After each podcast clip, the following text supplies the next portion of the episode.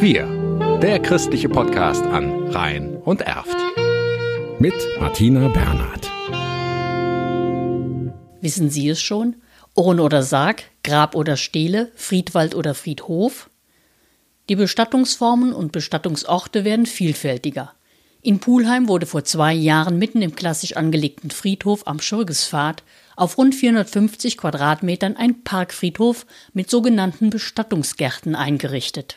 Ja, also ich finde das sehr schön mit diesen Bestattungsgärten. Also für mich wäre das auch was. Gefällt mir eigentlich recht gut. Ist sehr, sehr aufwendig bepflanzt und wirkt dadurch auch sehr, sehr schön. Also beruhigend und Wäre das für Sie eine Option, wenn Sie jetzt entscheiden können, wo Sie mal irgendwann der einst Ihre letzte Ruhestätte finden? Nein, also äh, ich habe ein Einzelgrab lieber. Warum? Ja, das ist nur eine Stätte für mich oder für meine Familie. Und da ist es so für all die Allgemeinheit. Aber gut, jedem, wie es ihm gefällt. Remt Jansen gefallen die Hochbeete, eingefasst mit einer groben Kalksteinmauer, bepflanzt mit Lavendel.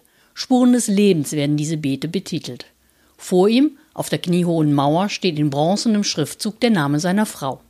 Ja, sitze hier, kann mit ihr äh, Schwätzchen halten. Und in drei Jahren, dann liege ich daneben. Das ist schon mein vorreservierter Platz.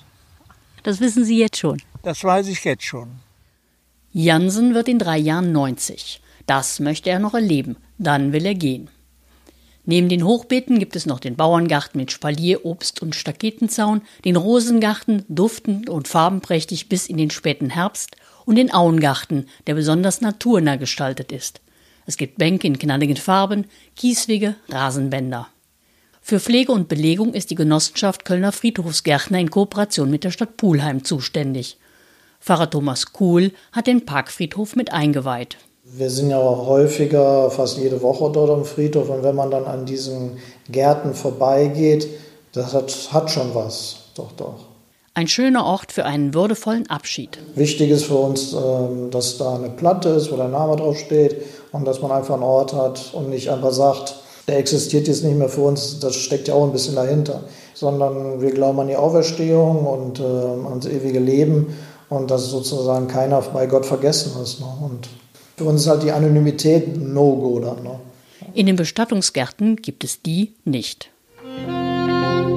Wir, der christliche Podcast an Rhein und Erft.